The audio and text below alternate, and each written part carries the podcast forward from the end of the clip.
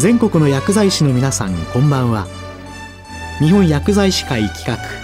薬学の時間です。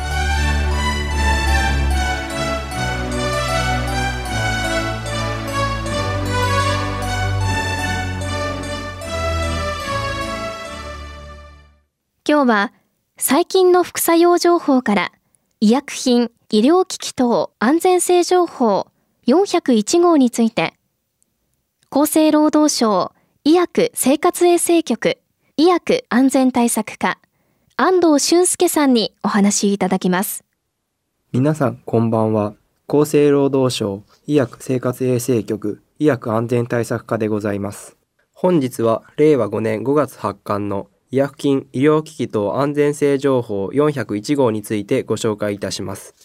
401号の1番目はレニンアンジオテンシン系阻害作用を有する医薬品の使用上の注意の改定についてです。レニンアンジオテンシン系阻害作用を有する医薬品、以下 RA 系阻害剤という2は、アンジオテンシン変換酵素阻害剤、以下 ACE 阻害剤という、アンジオテンシン2受容体拮抗剤、以下 ARB という、アンジオテンシン受容体ネプライシン阻害剤及び直接的レニン阻害剤があり、高血圧症、慢性心不全等の治療に広く使用されています。令和5年5月9日に厚生労働省は使用上の注意の改定指示通知を発出し、妊娠する可能性のある女性には治療上の有益性が危険性を上回ると判断された場合にのみ投与すること、及び妊娠する可能性がある女性に投与が必要な場合の注意事項を追記等をするよう RA 系阻害剤の製造販売業者に対して指示しましたので、その内容等について紹介します。RA 系阻害剤は、妊婦または妊娠している可能性のある女性は近畿に設定されており、投与中に妊娠が判明した場合には、直ちに投与を中止するよう注意喚起されています。これは妊娠中期以降に ACE 阻害剤または ARB を投与された患者で、羊水過小症、胎児新生児の死亡、新生児の低血圧、腎不全、高カリウム結晶、頭蓋の形成不全及び羊水過小症によると推測される四肢の拘縮、頭蓋顔面の奇形、肺の発育不全等が現れたとの報告があることなどによるものです。また、2014年9月には国内において、妊娠の判明以降も、エース阻害剤または ARB の服用を継続している症例、胎児への影響が疑われる症例が複数例報告されていることから、独立行政法人医薬品医療機器総合機構、以下 PMDA というから、PMDA からの医薬品適正使用のお願い、ナンバー10、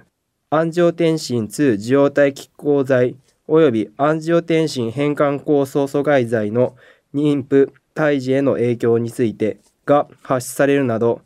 妊婦等に投与しないよう注意喚起を実施してきたところです。しかしながら、その後も継続的に同様の症例が報告されており、その中には妊娠したことが把握されず、これらの医薬品が投与された症例も認められています。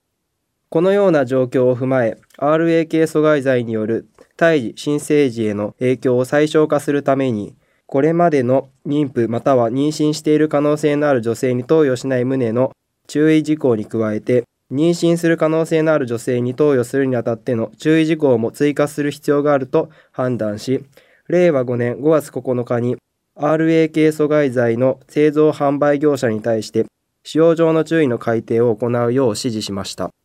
今回の使用上の注意の改定において RA 系阻害剤については妊娠する可能性のある女性への注意事項として以下の内容を追加しました。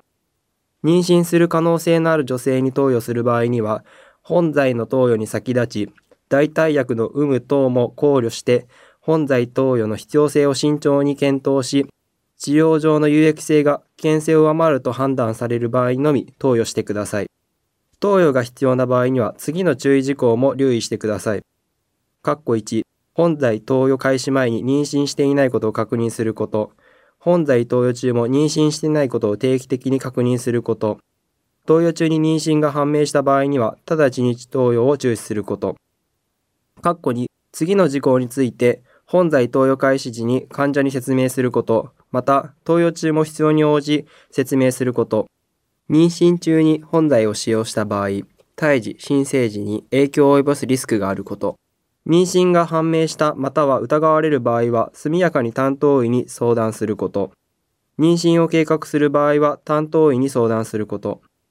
今回の使用上の注意の改定指示通知の発出を踏まえ、PMDA は2014年に発出した PMDA からの医薬品の適正使用のお願いを改定し、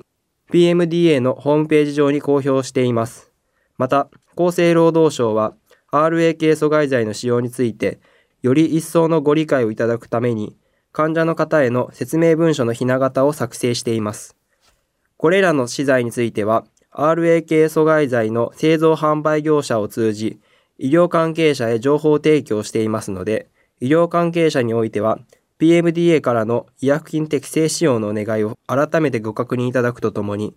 女性の患者に患者向け注意喚起資材を配布すると、RA 系阻害剤の適正使用にご協力くださいますようお願いいたします。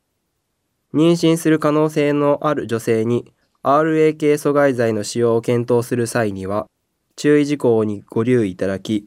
妊婦または妊娠している可能性のある女性には投与しないよう適正使用へのご協力をお願いいたします。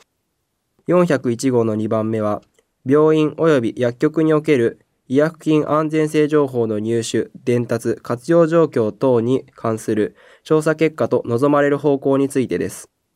厚生労働省及び PMDA は連携して、医薬品や医療機器の適正使用を図るために、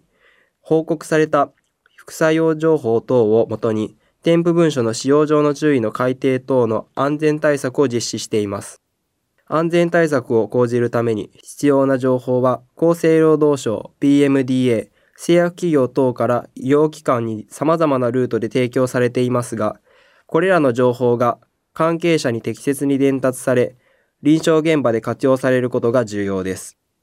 PMDA では、講じた安全対策措置が確実に実施され、より一層患者の安全が図られるよう、医療機関等における安全性情報の入手、伝達、活用状況を把握し、安全性情報の利活用推進に向けた方策を検討することを目的とした調査を平成22年度より実施しています。今回の令和4年度調査においては、令和3年8月に施行された医薬品、医療機器等の品質、有効性及び安全性の確保等に関する法律、昭和35年法律第145号以下薬機法という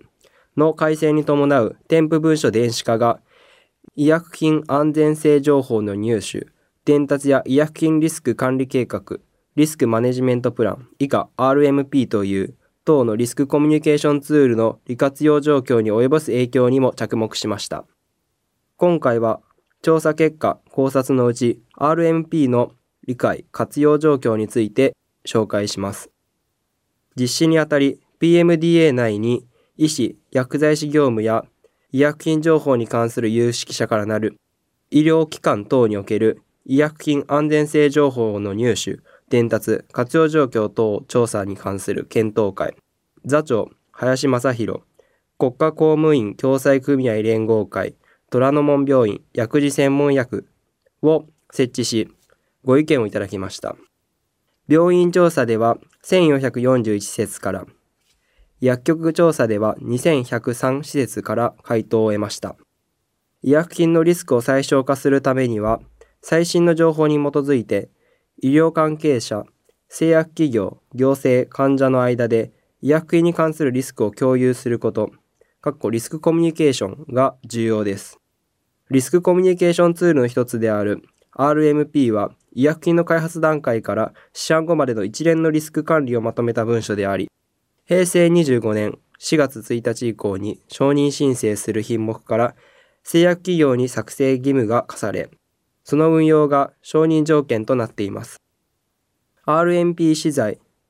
追加のリスク最小化活動の一環として作成、提供される資材は、RMP の通常のリスク最小化活動に加え、各医薬品の特性を考慮した上で安全対策上、医療関係者、患者に提供することが必要な情報を取りまとめたものです。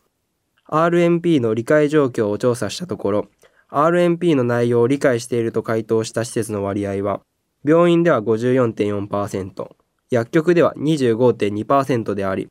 前回調査から大きく変わっていませんでした。このうち RMP を活用したことがある施設の割合は、病院61.2%、薬局44.3%で、それぞれ調査対象施設全体の33.3%、11.2%に相当し、前回調査時から大きく変わりませんでした。また、RMP 資材を業務に活用したことがある施設の割合は、病院53.7%、薬局38.2%で、それぞれ調査対象施設全体の29.2%、9.6%でした。RMP や RMP 資材を活用したことがないと回答した施設を対象に、その理由を調査したところ、RMP に関しては活用する機会がないから、添付文書やインタビューフォームなど他の情報で十分であるから、RMP 資材に関しては活用する機会がないから、具体的にどのように活用するのかわからないから等が挙げられました。PMDA では前回調査において RMP の理解活用が進んでいなかったことを踏まえ、RMP の解説や実際の活用事例を紹介する e ラーニング動画を作成公開しています。この動画視聴による効果を調査したところ、動画の視聴により RMP の活用が進んだ施設は病院で37.5%、薬局で54.2%でした。RMP は医薬品の開発段階や試案後に得られた一連のリスクに関する情報のうち、特に重要なものをまとめた文書で、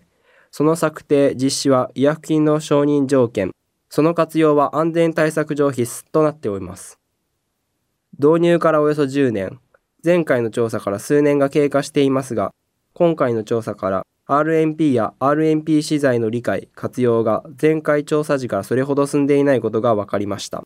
その背景として、これらの位置づけの理解が進んでいないことが伺われ、重要な課題と考えています。RMP にはリスクの軽減、回避のために必要とされる情報提供、使用条件の設定等の対応や、リスクの特定やさらなる低減を図るために必要となる情報収集等について記載されています。RMP には重要な特定されたリスクに加え、添付文書には記載されていない評価中のリスク等についても必要に応じて重要な潜在的リスク、重要な不足情報として記載されており、医療関係者の皆様が副作用報告の用費等をご検討いただく際の参考となるものと考えています。また、RNP 資材は安全対策上通常の添付文書等による情報提供に加えて、医療関係者や患者に提供することが必要と判断された情報が取りまとめられたものです。PMDA では RNP の理解促進活動の一つとして e ラーニング動画を作成し公開しています。残念ながらまだあまり知られておりませんが、調査結果から動画の視聴によって RNP の活用推進効果が期待されております。PMDA が作成、公開している e ラーニング動画をまだご視聴されていない方は、ぜひこの機会にご覧いただき、RNP、RNP 資材との理解を深めていただければと思います。401号の3番目以降には、重要な副作用等に関する情報、使用上の注意の改定について、その341、市販直後調査の対象品目一覧を掲載しています。これらの詳細については、医薬品、医療機器等安全性情報401号をご覧ください。冊子は厚生労働省や PMDA のホームページ、PMDA メリナビからダウンロードすることができます。それでは本日の薬学の時間を終わります。ありがとうございました。今日は最近の副作用情報から医薬品、医療機器等安全性情報401号について厚生労働省医薬生活衛生局医薬安全対策課安藤俊介さんにお話しいただきました。